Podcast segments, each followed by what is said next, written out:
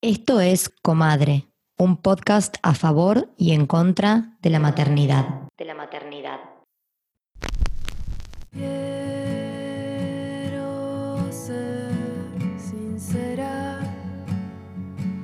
En este episodio vamos a hablar de maternidad expatriada. De maternidad expatriada. Mi nombre es Emilia, trabajo en marketing y comunicación. Soy uruguaya y vivo en Buenos Aires desde hace 7 años. Tengo una hija, Margarita, de 4 años, que nació en Argentina. maternar lejos de casa ha resultado un desafío enorme para mí. Creo que antes del nacimiento de mi hija nunca llegué a dimensionar del todo cómo sería. Ella nació en un momento en el que yo todavía no tenía tantos vínculos propios acá, eh, así que casi toda la gente que conocía era a través de mi marido. Y si bien pegué muy buena onda y fui siempre súper bien recibida, en mi cabeza seguían siendo sus vínculos. El porperio fue bastante duro para mí la verdad que muy solitario y mm, estuve lejos de esas amigas que te sacan un ratito a tomar un café y te hablan de cosas que están por fuera del mundo bebé. Mm, yo trabajo de manera remota además y si bien no padecí la vuelta al trabajo que sí padecen muchas, creo que también estar en casa las 24 horas te aísla bastante y más con un bebé chiquito. Esto además, si se le suma que los vínculos están en otro país, me parece que lo dificulta bastante más. Creo que lo que más sentí fue la falta de sostén para mí, de esos pequeños escapes tan necesarios durante los primeros días. Eh, bueno, durante los primeros meses en realidad. Mis amigas y mi familia estuvieron a la distancia, nos rearmamos como pudimos para estar en contacto, pero creo que no hay nada que reemplace el encuentro cara a cara, ese abrazo en el medio del colapso que, que viene aparejado con la llegada de un bebé. Argentina solo me ha dado cosas buenas, la verdad. Acá conocí al papá de mi hija, me hice amigos y amigas nuevas, nació mi hija, siempre fui bienvenida. A ver, si me preguntás si extraño todos los días, te voy a decir que sí, por supuesto, pero mudarme fue mi elección y siempre agradezco haber tenido también la posibilidad de hacerlo. Si bien es cierto que estamos cerca de Uruguay, en la práctica una no va tan seguido como quisieran y la gente viene tanto de visita como una espera. Y eso para mí está perfecto, o sea, es como tiene que ser, pero en mi caso es como que no termino de ser de ninguno de los dos lugares. Hola, mi nombre es Constanza Preti, más conocida como Cons. Soy periodista. Actualmente trabajo como editora de la sección de Parenting y Health para el sitio Insider. Soy de Buenos Aires, capital federal. Nací ahí, me fui a los 5 años. Eh, vivimos en Colombia, en Brasil y volví a Argentina cuando tenía 19 años para hacer la universidad. Y Vivo en Estados Unidos hace 11 años ya, que es la mayor cantidad de tiempo que estuve de corrido en un país, lo cual es una locura. Tengo tres hijas em, de tres años y medio y mellizas de un año y medio que nacieron apenas estaba empezando la pandemia acá en Estados Unidos. Una cosa buena de vivir en el exterior, yo creo que especialmente después de, de convertirme en madre, es que yo hago las reglas y no tengo que escuchar a nadie de mi familia quejarse de esas reglas con mis hijos. Eh, nosotros somos súper estrictos con el tema de eh, schedule y a qué hora duermen y a qué hora comen y a las siestas y etcétera. Súper estrictos. Porque aprendimos muy rápido con mi marido que necesitábamos tiempo para nosotros solos, necesitamos ser pareja. Em, entonces, por ejemplo, nosotros acostamos a todos entre las 7 y 7 y media de la tarde para poder tener un par de horas solos y hacer lo que querramos eh, juntos sin los tres niños corriendo alrededor nuestro. Cosa que a mis padres les parece ridículo porque cómo se van a ir a dormir tan temprano y que no podemos compartir la cena con ellos y que no podemos salir a, salir a cenar y hacer un montón de cosas. Em, pero bueno, tenerlos lejos a mis padres creo que ha sido eh, una cosa buena en ese sentido de poder decir, bueno, yo los voy a criar de la forma que yo quiero sin el bagaje y la presión familiar de nosotros hacemos así las cosas y bla, bla, bla, bla, ¿no? Una mala el exterior es que extraño, extraño y necesito y me encantaría poder hacerlo más. Em, que mis hijos vean a los hijos de mis primos o que vean a los hijos de mis amigas. Yo quiero que mis niños entiendan em, mis vínculos y con quién yo crecí y más allá de que acá tenemos nuestros amigos y, tengo muchos amigos argentinos que viven acá en Estados Unidos y con los cuales estamos en contacto, que mis hijos ven, etc. Extraño mucho y me gustaría estar mucho más presente de lo que puedo estar e incluso mucho más presente de lo que se puede estar cuando uno va de visita, ¿no? Dos, a veces me dan ganas de decir cómo me encantaría vivir a dos minutos de la casa de mis padres y decir, te dejo a los tres chicos, Chao, besos, me una siesta, nos vemos en dos horas. Quiero poder decirte.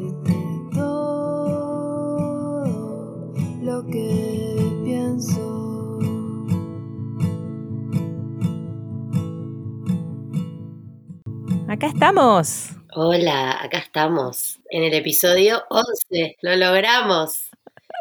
Maternidad expat. Hubo que buscar madres por todo el mundo. Sí, sí, sí. Fue una, una buena búsqueda la que hicimos. Bueno, me presento. Mi nombre es Victoria Viola. Me encuentran en Instagram como B de Viola. ¿Y vos? Y yo soy Maki y me encuentran en Instagram como arroba Maki Álvarez T y el Instagram de Comadre es arroba Comadre Podcast.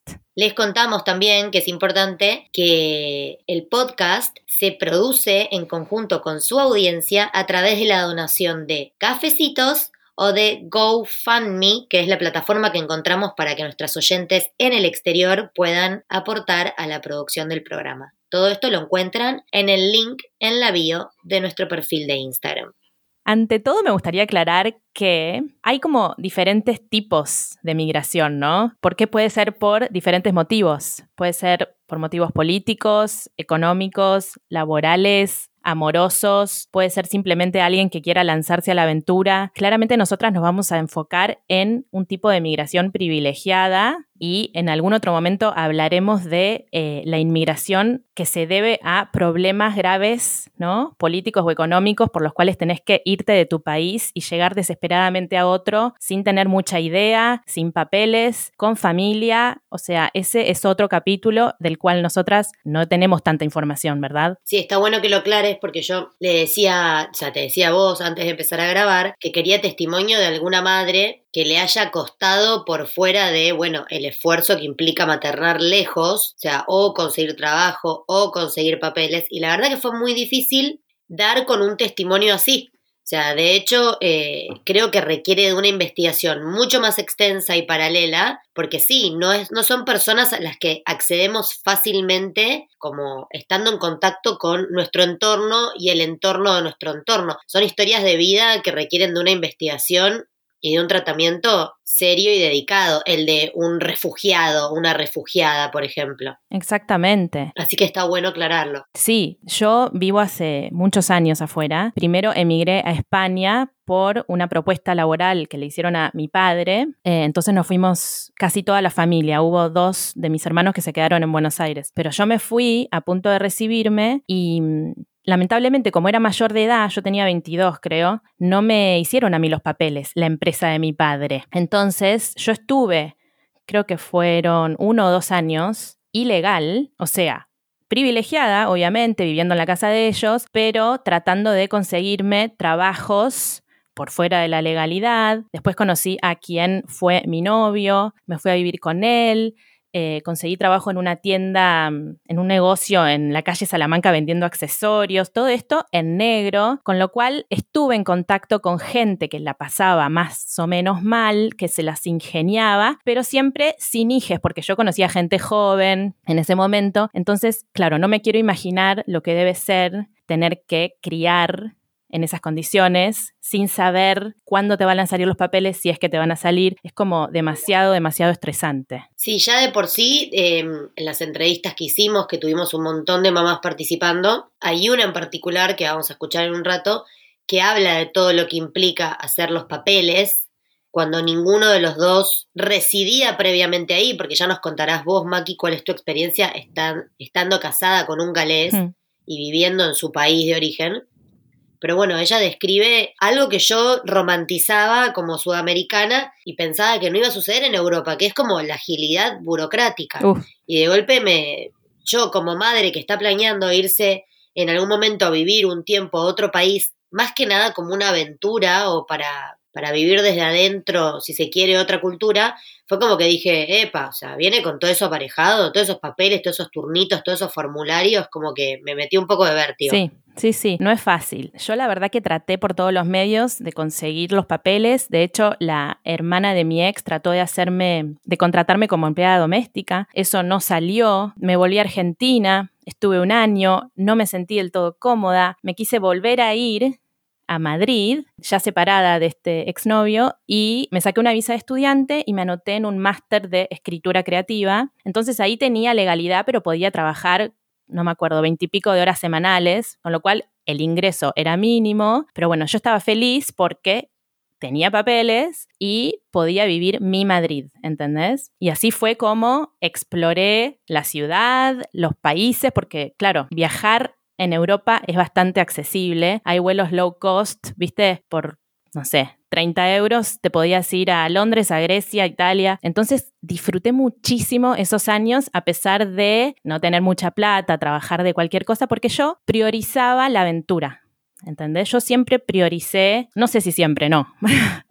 en ese momento priorizaba como expandirme, conocer gente de eh, diferentes edades, diferentes backgrounds, diferentes razas, como eso era lo que a mí en ese momento me nutría y lo que yo en ese momento quería explorar. Por supuesto, yo tenía la posibilidad de hacer eso. Y también gracias a que hablo inglés fue que conocí a, a Nick en un pub en Londres quien después se convirtió en mi marido, quien después se casó conmigo y me dio la posibilidad de tener residencia británica. Pero mm, a lo que voy es que sí, como que yo en ese momento estaba en plan muy explorativo, ¿se dice así? Sí, y ahora que ya sos mamá y vivís en el exterior, ¿qué es lo que más te gusta de ser una madre argentina criando en otro país? Buena pregunta. Me gusta el hecho de tener calidad de vida. Vuelvo a esta experiencia que yo tuve en España y como yo había vivido esa mm, experiencia y estaba como siempre medio corta de guita buscando qué tipo de laburo agarrar, me pasó que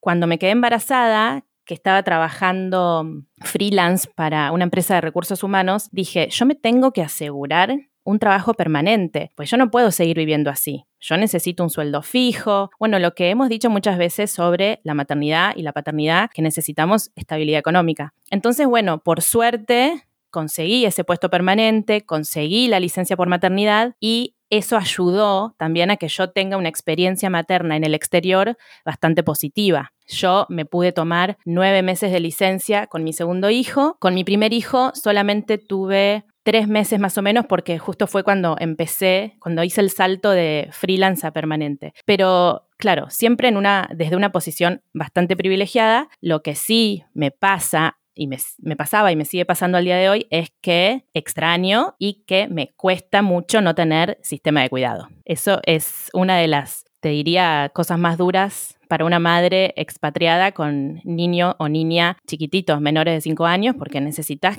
que alguien te ayude, ¿no? A cuidarlos. Y si no, tenés que pagar fortunas por jardines de infante o guarderías y esas cosas. Y cuando hablas de calidad de vida, ¿a qué te referís? Porque yo siempre que hablo con amigas eh, de la idea de irme, muchas otras amigas lo que me dicen es, mira Vicky, ten en cuenta que la vida privilegiada que vos llevas en Argentina no la vas a llevar en otro país. Y yo le digo, no, entiendo a qué te referís. Y ella me dice, bueno, juntarte con amigos eh, a comer un asado en una casa donde hay un parque grande, contar con tus padres, eh, la casa en la que vos vivís, eh, la posibilidad de capaz de elegir el colegio, la cantidad de veces que podés salir a lo largo del mes. Y no termino de darme cuenta si esa es una lectura sesgada de personas que prefieren vivir en Argentina, entonces desestiman la posibilidad de vivir afuera o no la quieren romantizar, o si efectivamente eh, cuando uno emigra, sacrifica determinados placeres que siendo una persona de clase media, media alta de, Argentina,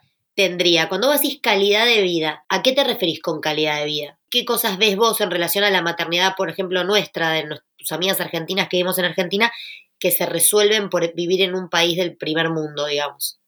Mira, yo creo que la calidad de vida, en mi caso, se debe a la estabilidad económica, pero bueno, eso es algo que en Argentina podría llegar a conseguir si tuviera un trabajo formal, ponele. Sí es verdad que Argentina es un país bastante inestable, entonces me da cierto temor la idea cuando a veces pienso de mudarme, porque digo, no sé, y si de repente, voy a exagerar, pero viene otro corralito o pasa algo de ese estilo que me quedo en la lona o no sé, por ahí yo soy muy extremista. Em, como que siento que como vivo en un país del primer mundo, tengo eso como bastante resuelto. De hecho, cuando estalló el coronavirus, Nick se quedó sin trabajo porque él trabaja en una cervecería, él hace de las finanzas y la cervecería obviamente tuvo que cerrar. Entonces yo por tres días, bueno, los dos, por tres días pensamos que nos quedábamos sin ese ingreso y a los tres días saltó el gobierno el ministro de Economía, a decir que lanzaban este programa por el cual a todas esas personas que se habían quedado sin trabajo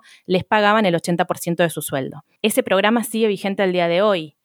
Eh, si bien Nick ya volvió a trabajar hace bastante, digamos que todos esos meses fueron cubiertos gracias a ese programa del gobierno. Y eso por ahí en Argentina no, no hubiera sido posible. Me da un poco de vértigo eso, ese aspecto. También la seguridad, si querés. Yo siempre me manejé como con mucha tranquilidad, caminando a la noche por las calles de Londres. Ahora en Gales ya otro nivel de tranquilidad porque vivo en un pueblo, pero en Madrid también me pasaba y en Argentina siempre estoy un poco miedosa, debo confesarte, medio perseguida de que puede llegar a pasarme algo, ¿viste? No sé, tendría que relajarme un poco más, pero sí es verdad que la maternidad se hace más fácil con amigas que encima tienen hijos de la edad de tus hijos, que podés ver en persona, porque nadie reemplaza lo personal. Eh, también la familia. Yo tengo madre, padre, cuatro hermanes, o sea, adorables, que estarían súper disponibles para ayudarme con la crianza, y eso yo acá no lo tengo. Eso sí me parece que disminuye en un punto la calidad de vida, pero bueno, compenso con una suegra angelical que está siempre disponible. De hecho, me mudé a Gales por eso, porque yo necesitaba más apoyo, ¿no? Más red de cuidado. Pero sí estoy de acuerdo en que se romantiza mucho vivir en el exterior y hay cosas que por ahí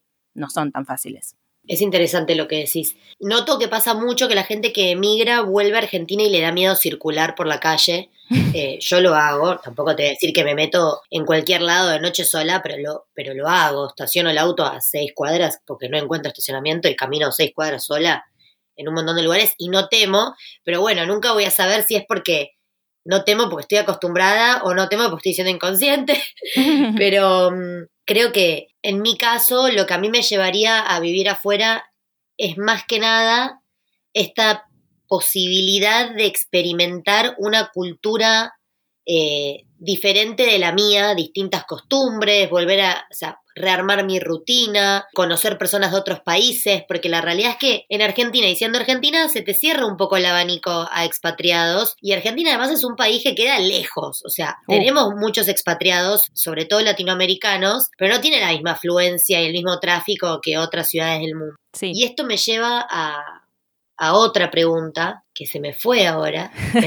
me siento una entrevistada, pero sí es verdad lo que decís de enriquecerte, ¿no? Conociendo otras culturas. Eso me parece que es una a favor. Pero también está la de que tus hijos o hijas por ahí no están tan conectadas con tus propias raíces y eso no está tan bueno. Yo creo que hay una diferencia entre ser extranjera sola ser extranjera madre. Ahí la desventaja, a mí, por ejemplo, me pasa que me entristece que mis hijos hablan mal español si lo hablan, eh, no pueden pronunciar la R.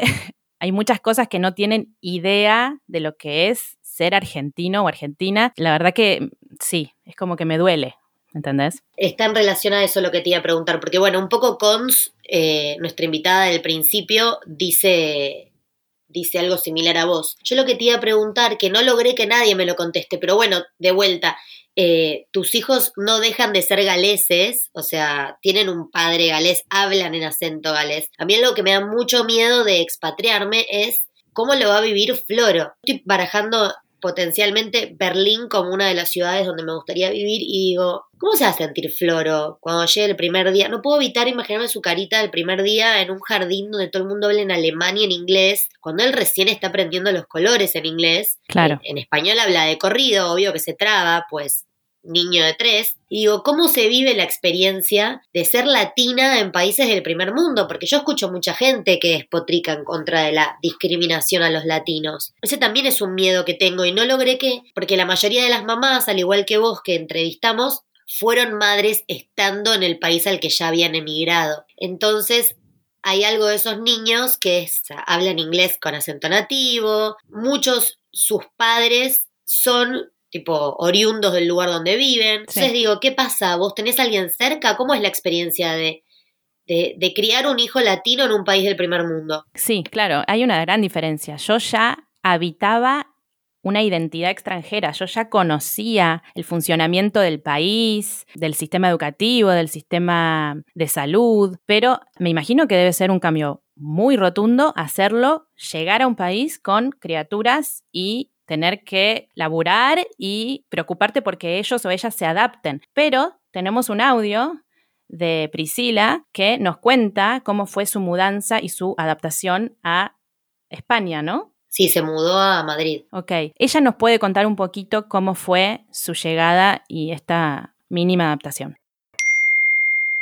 Hola, mi nombre es Priscila Lestarpe, soy licenciada en Relaciones Internacionales y trabajo en investigación clínica. Soy de Bahía Blanca, provincia de Buenos Aires, y tengo una hija de cuatro años llamada Filomena. En el 2019 me ofrecieron trabajo en Londres y en Madrid, pero no fue hasta el 2020 que tomamos la decisión de irnos y recién este año, en abril, nos mudamos. A mí ya me había tocado vivir afuera antes, entonces tenía una noción de lo que conlleva el desarraigo. Igualmente, esta, esta, experiencia, pocas cosas tiene en común con mi experiencia de la adolescencia. En primer lugar, porque, bueno, ahora yo soy la adulta y en segundo lugar porque soy la madre. Cuando pienso en los últimos tres meses, podría describirlos tranquilamente como arrastrarse en la trinchera con esperanza y determinación. Porque a pesar de llegar y tener trabajo, que es un gran alivio, la vida no termina ahí. Me encantaría que hubiese sido distinto, decir que llegué, me entregaron la llave del departamento con la heladera llena, los trámites hechos, la inscripción de la escuela de mi hija y que todo estaba en marcha. Pero no,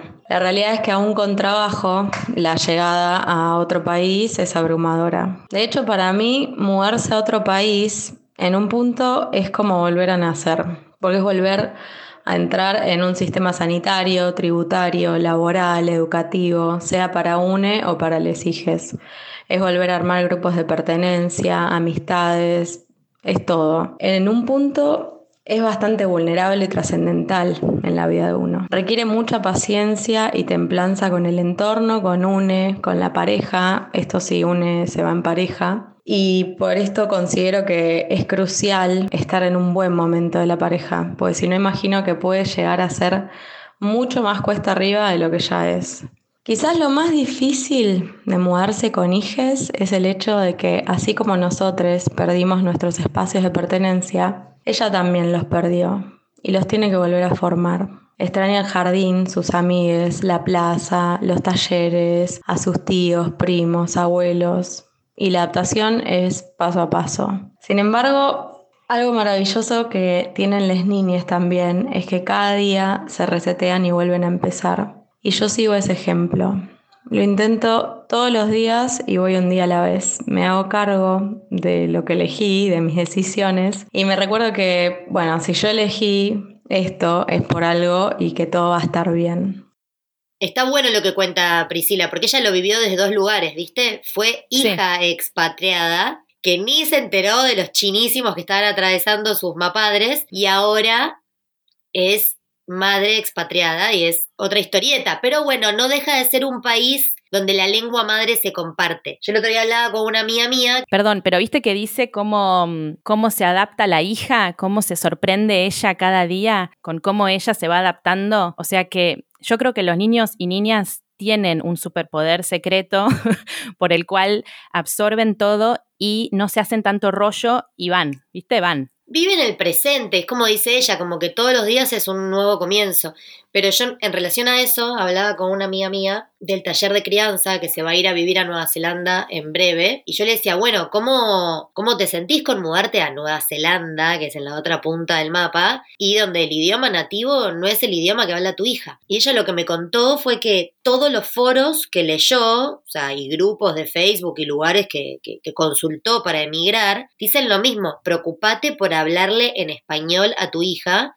Porque no va a absorber el idioma madre, porque todo lo demás va a operar para que ella hable neozelandés, ¿entendés? Tipo la televisión, el colegio, los compañeritos, los amigos, las actividades extracurriculares. No te preocupes por la lengua madre, porque yo le decía, me da miedo que no cache alemán y me dice, no, no, lo que vas a tener que tener miedo es de que no cache español. Ay, sí. Dice, porque a esta edad absorben tan rápido los idiomas. Yo decía, bueno, está bien, confiar en eso, también confiar en lo que se le trae a ese niño que experimenta de golpe otras posibilidades. ¿no? Sí, sí, sí. Yo creo que cuanto más chico por ahí mejor, te diría, hacer el salto, porque tienen menos complejo, se animan más por ahí a lanzarse a hablar, pero sí, es, está buenísima la herramienta del bilingüismo, ¿no? Que es eh, un poco también lo que decía Conce en su audio, que le preguntamos cómo afectó su maternidad, su condición de madre, y ella dice como que siempre quiso que sus hijos sean bilingües, pero que cuando nació el mayor, como que fue mucho más natural, digamos, se le dio el hablarle español constantemente. Y a mí me pasó lo contrario, porque ay, no sé, a veces me pasa que termino hablándoles en inglés porque sé que es lo que tienen a mano, que es lo que entienden, que es la lengua de los abuelos. A veces me siento un poco como antipática si les estoy hablando en español cuando están ellos presentes. Y es una boludez, yo les tengo que hablar en español siempre. ¿Entendés? Entiendo igual cuando hay terceros, porque no es de, o sea, no, no está bueno estar escuchando toda una conversación, pero la realidad es que cuando, yo si fuera vos, cuando no estés con gente presente, aparte Nick habla perfecto español, con lo cual ni siquiera es que lo dejas a él afuera. Cuando estén en tu casa de a cuatro, hablales todo el tiempo en español, porque les vas a estar regalando el español con acento argentino encima. Ay, sí, la lengua madre. Y por suerte ahora están de visita eh, mi mamá y mi hermana, y mi mamá es como, yo les voy a hablar español siempre, porque mi papá a veces por ahí se tienta y les habla en inglés para que lo entiendan. Y mi mamá es pleno español y los chicos entienden absolutamente. Sí, sí, me retó a mí. Sí. me retó porque yo, les, yo quería practicar mi inglés y que me salga acento, acento como Atticus. Y tu mamá me decía, no, en español. Sí, bueno, eso me lo hace constantemente y los, los, chicos la verdad que la entienden, pero de repente a Atticus le agarra como una rabieta por ahí y dice, I don't want anyone speaking Spanish now. Como que de repente se enoja, porque claro, para él... No quiere que nadie le hable en español. Claro, es como que le corta su, qué sé yo, su... Sí, como, un, un, como que le tiembla un poco la identidad capaz y se enoja. ¿Entendés? Bueno, hay que ver para qué le hablan, porque mira, nada que ver porque no es expat, pero Fran y yo hablamos muy fluido inglés, consumimos muchas cosas en inglés. Mi mamá vivió en Estados Unidos, se egresó del colegio en Estados Unidos y cuando yo era chica me hablaba en inglés para que yo practique y supongo que para practicarlo ella también. Entonces, nosotros cuando queremos acordar sobre cosas que tienen que ver con límites con Floro, hablamos en inglés entre nosotros. Y la maestra en el jardín nos dijo, no usen el inglés para tramar a sus espaldas, porque es un idioma que no lo va a querer aprender porque va a tener enojo, porque ella se da cuenta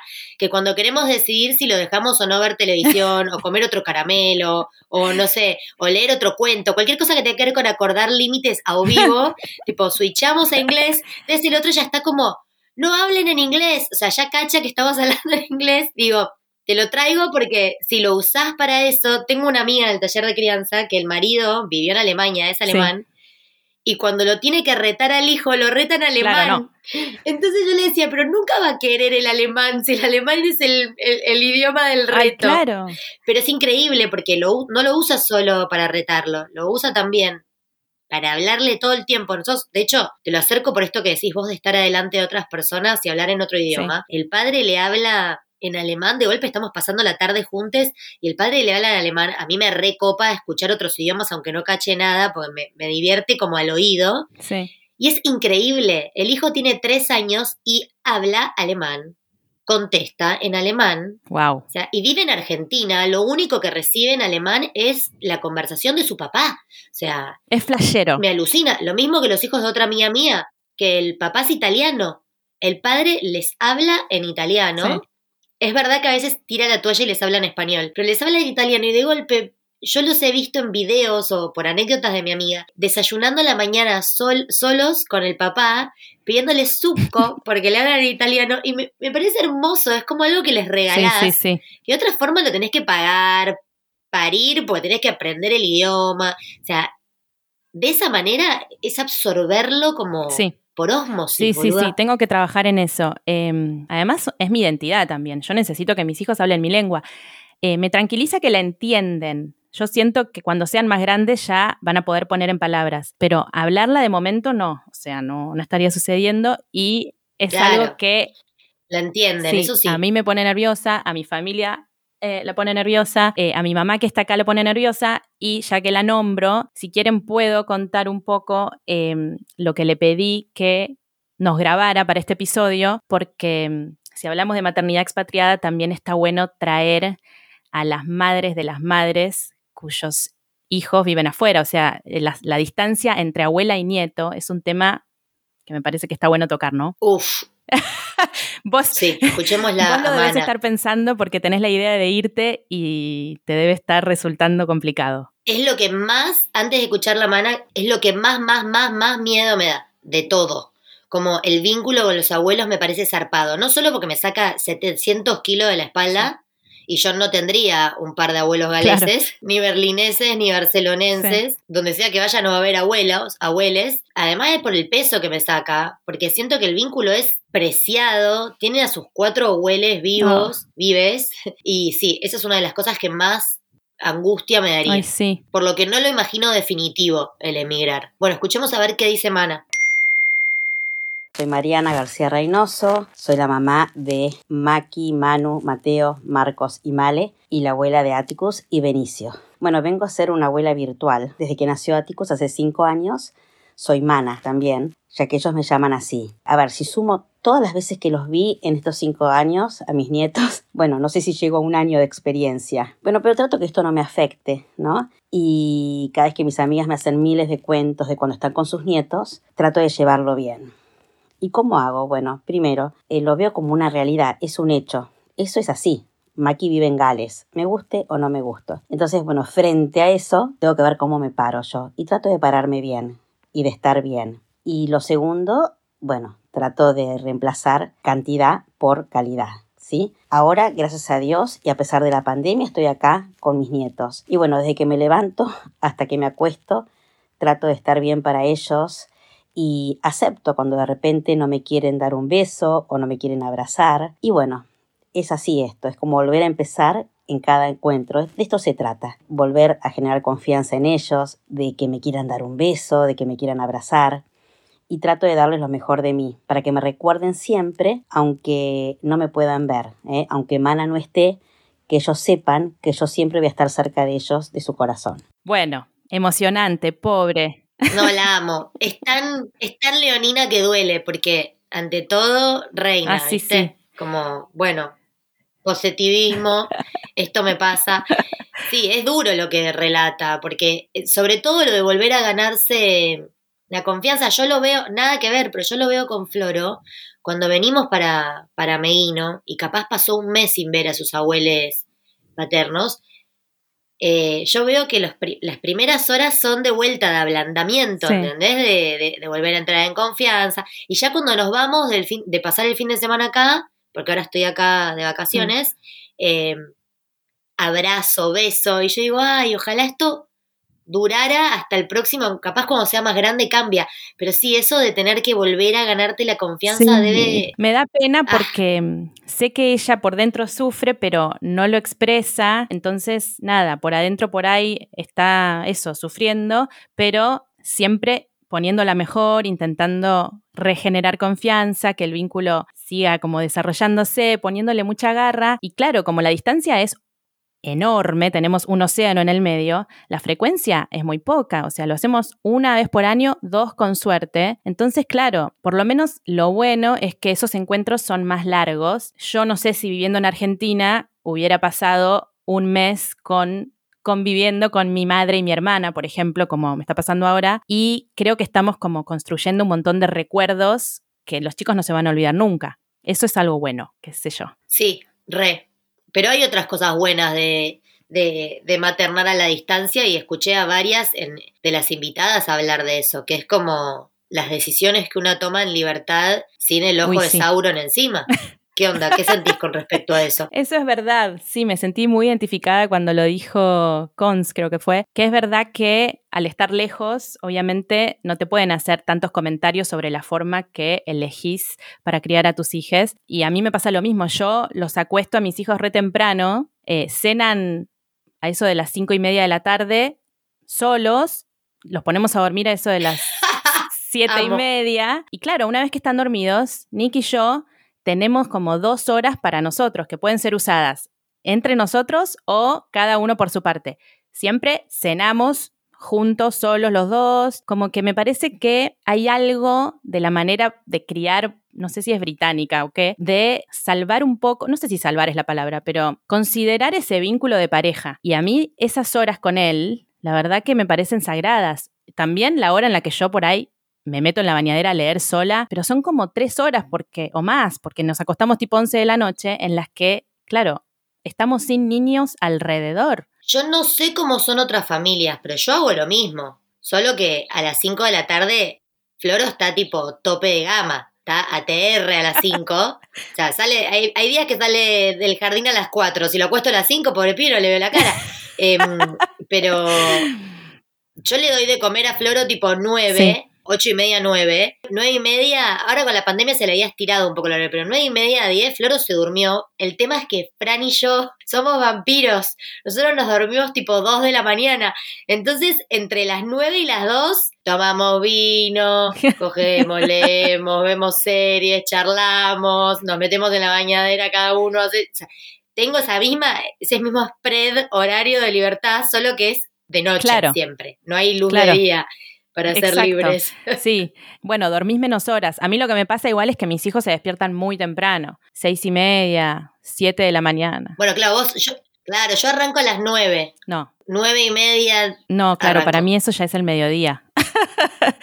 Em, pero Bueno, pero por eso es una duda interesante. Yo no sé cómo funcionan otras familias.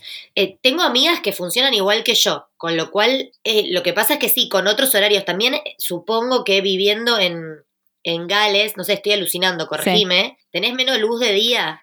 ¿Más tiempo? Mm. ¿Oscurece más temprano, más, más meses al año? Sí, más meses al año sí, pero bueno, justo ahora es verano y hay luz hasta las 10 de la noche, entonces ahí Claro, pelamos blackout, cortinas, cerramos todas las puertas, ventanas, porque si no, no se duermen más. Pero ponele que en verano se acuestan un poco más tarde. Pero mm, lo que, a lo que voy es que es verdad que el entorno es menos opinólogo porque estás lejos. Como por ahí vienen de visita y no da hacerte un comentario de ese estilo porque es como que hay que disfrutar, ¿no? De cada minuto. Y eso me parece que está bueno, que sirve en un punto para que una haga la suya sin que le, la cuestionen tanto. Sí, creo que en general es algo que una gana. Yo tuve una breve experiencia viviendo fuera y sin hijos, cuando viví en Nueva Zelanda un año, y es verdad que una tiene la, la oportunidad de, de elegir quién va a ser. ¿Qué digo con eso? Tampoco es que yo de golpe me llamé Bárbara y era ingeniera en electrónica, ¿no? Pero digo, había algo de la construcción de mi persona y de lo que, que gana autonomía. Supongo que eso debe sucederle a cualquier persona que se muda a otro país y con los hijos, además, está esa libertad adicional, sí. A ver, a mí me pasa que me encanta como salirme de la norma y siempre me gustó y por eso vivía afuera todo el tiempo que vivía afuera y sigo viviendo afuera, pero hay algo que debo decir es que el vínculo con mis amigas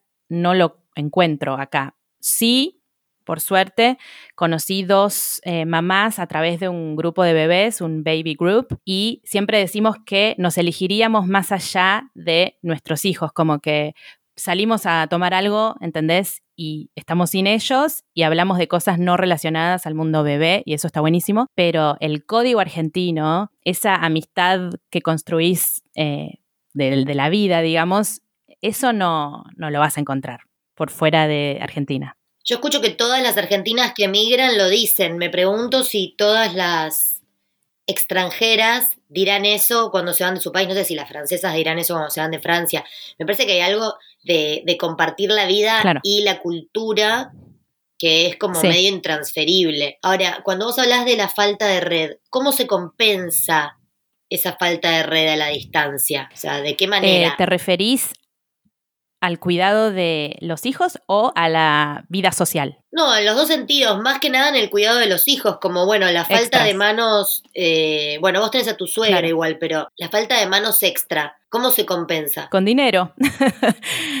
Por lo menos cuando estaba en Londres, que es una ciudad cosmopolita, eh, siempre tenía que contratar niñeras. Por suerte había varias argentinas jovencitas que por ahí estaban un tiempo en Londres y hablaban español, entonces eh, me cuidaban a Atticus. Estando acá, tengo que pagar días enteros de guardería para Benicio, de 8 y media de la mañana a 5 de la tarde. Hay días que está mi suegra, obviamente, y lo cuida ella, pero es, es más difícil, por ejemplo, que nosotros como pareja podamos salir a tomar algo, al cine. Siempre dependemos de ella y de él, o sea, de mis suegros, porque son los únicos que tenemos y me da un poco de cosa, como que no quiero abusar, entonces no pido mucho, en fin, eso sí que, que cuesta. Pero bueno, como los chicos se acuestan temprano, tenemos esas horas para hacer como una date adentro de nuestra casa.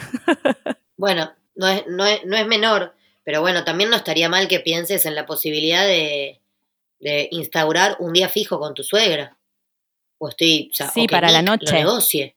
Tipo, mi vieja, mi vieja todos los viernes lo cuida a Floro, claro.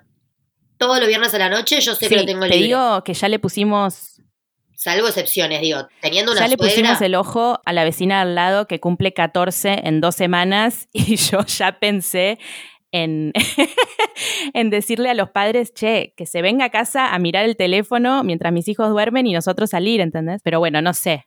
Hay algo también que, que, debo decir que creo que compensa con la falta de vida social, más allá de las citas entre nosotros, y creo que es em, la vida interior que es algo que también quería traer porque, mm, porque siento que por ahí hay muchas parejas con hijos que emigran y después de un tiempo vuelven porque se les van sus amigues o no sé, em, porque pierden esa vida social. Y mm, a mí me pasa que eso, que yo la verdad que disfruto mucho estando sola, si bien soy resociable, y siento que es esencial para alguien que, mm, que vive afuera y que sabe que va a vivir bastante tiempo, porque, a ver, si hay algo que, te, que pasa cuando te inicias en el camino de la maternidad es que te anclas bastante más. Es más difícil pensar en volver, porque tus hijos ya van al colegio, ya tienen sus amiguitos, tenés un trabajo estable. Entonces, por suerte, a mí me pasa eso. Bueno, pero de la misma forma que hay madres que emigran, de la misma forma que hay madres que emigran a Europa, vos podrías emigrar a Argentina, no, no porque te estoy diciendo que lo hagas, pero así como muchos levantan los petates, en términos mm. de anclaje, es muy inherente a la personalidad. O sea, hay gente que levanta los petates y se muda y no tiene ningún conflicto. Pero bueno, vos hablabas de la vida interior, que es lo que sentís. No, tenés razón. Em, yo por ahí me hago bastante problema. Ya el solo hecho de pensar en una mudanza me estresa, pero, pero sí, eso, como que cultivar ese, ese mundo interior, la lectura, hacer talleres ahora más que nada, que se puede hacer todo virtual, eso ayuda, ayuda un montón. Como el tiempo a solas, decís, que descubrís estando afuera. Sí, sí, sí, eso sí, a mí me cambió el carácter, te diría, vivir en el exterior eh, y a todo el mundo siempre le recomiendo y le recomendaré tener un Madrid, un Londres, un Gales, como vivir esta experiencia. Eh, siento que se dificulta, obviamente con hijes, pero la experiencia de vivir afuera es muy enriquecedora y después cada uno se va abriendo camino, ¿no? Porque por ahí alguien se va por tres meses y se queda viviendo toda la vida, pero el hecho de salirse ¿no? de esa zona de confort, si están las posibilidades, me parece bastante clave para, para el carácter. Ya estamos llegando al final del episodio, así que em, se me ocurrieron algunas cosas para recomendar que pueden servirles a las que estén viviendo afuera con hijes y a las que estén pensando en mudarse al exterior, eh, porque pueden sentirse identificadas. A ver, libros sobre ser extranjera o extranjero se me ocurren. Em, el libro España decía el piste de Hernán Casiari, que si no lo conocen es un escritor argentino genial que vivió como 15 años en España y ahí se enamoró de una catalana, tuvo una hija y habla mucho de la paternidad. Ahora ya vive en Argentina, se separó, su hija está en el exterior, pero hacen como un montón de cuentos juntos, virtuales. Eh, después él tuvo otra hija. Bueno, habla mucho de la paternidad y de el ser extranjero, así que lo recomiendo. Después, Margarita García Roballo habla de esto mucho en sus libros. Eh, el último, Primera Persona, tiene una crónica que habla del mar y del territorio que es impresionante. La re que te recomiendo. Y en relación a maternidad y el ser extranjera, recomiendo Nueve Lunas, que es el libro de Gabriela Wiener, escritora peruana que vive en Madrid y eh, se queda embarazada en un momento bastante crítico a nivel laboral. Y nada, ella como que estaba era inmigrante hace re poco, tenía pocos recursos. Bueno, está bueno leer algo como más crudo, ¿no? ¿Qué más? El libro Desierto Sonoro de Valeria Luiselli, que ya hemos recomendado, es mexicana viviendo en Nueva York, que tiene una hija y un hijo. Me sale postizo, ¿cómo se dice? ¿Adoptivo? Adoptivo. está buenísimo el libro. y después o es de la, tengo. Que es de la pareja el hijo? Sí. Un hijastro. Claro, ella es madrastra, un hijastro. Y después, em, la película Once, ¿la viste? Que salió en el 2007, es como medio musical. Ay, me suena, pero no me la acuerdo. ¿De qué se trata? Es buenísima, es medio indie, es un, un chico que vive en Irlanda, un irlandés que toca la guitarra en la calle en Dublin y ella es de la República Checa y está trabajando ahí vendiendo flores. Se conocen, empiezan a tocar música juntos. Ella tiene una hija, vive con su madre, está tratando de ver cómo traer al marido, pero bueno, pasan cosas con este chico. Está todo como cantado, pero a la misma vez súper bien actuado, se hizo musical después, es hermosa la peli, espero que la encuentren y habla bastante de esto, de la maternidad expatriada. Y después series se me ocurrieron. El Little Fires Everywhere, que vos la viste. Uh, sí, bueno, esa sí que se mueve con la hija para todos lados. Sí, pero no, no me refiero al personaje que vos estás pensando, sino a la china que está ilegal en el país. Uf, sí, sí, sí, sí, sí.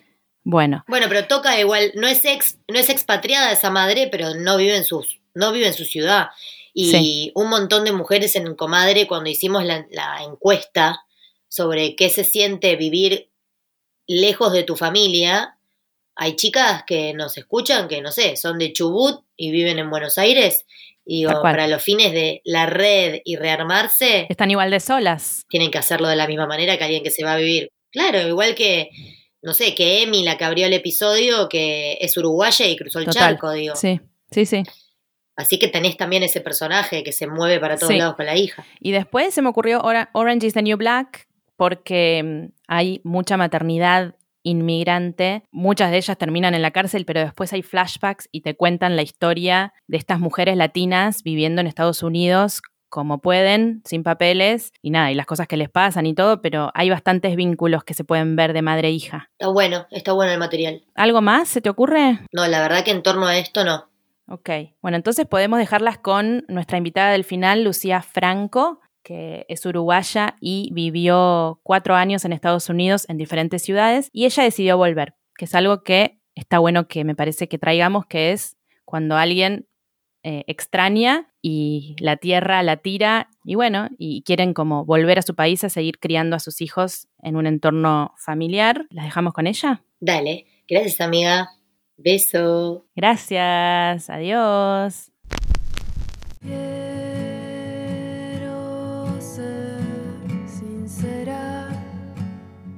Soy Lucia Franco, soy diseñadora gráfica, también soy ilustradora. Tengo dos pequeños, a Francisca que tiene nueve años y Jacinto que tiene seis. Ya son niños hechos y derechos. Soy uruguaya, nací en una ciudad que se llama Paysandú, pero desde los 17 años este, vivo en Montevideo. Y me pasó que, que en un momento nos surgió la posibilidad de irnos a vivir a Estados Unidos y nos fuimos con Francisca con un año. Vivimos desde el 2013 al 2017 más o menos. Estuvimos dos años y medio en Nueva York. Ahí nació Jacinto. Y después nos fuimos con, cuando él tenía unos tres meses a vivir a San Francisco, mudanza incluida. Mi maternidad lejos tuvo momentos muy contradictorios y me fue muy difícil por momentos, pero también fue muy disfrutable porque sentía esa impunidad de la libertad absoluta en la crianza de mis hijos aprendí como a agudizar mi intuición como madre, a conectar desde otro lugar con mis hijos, a contarles todo también, porque ellos sabían que, que esa era nuestra vida, que estaban papá y mamá solos con ellos, que no teníamos más que amigos a los que recurrir si pasaba algo, pero que, que siempre estábamos juntos y que siempre estábamos unidos y que éramos un equipo.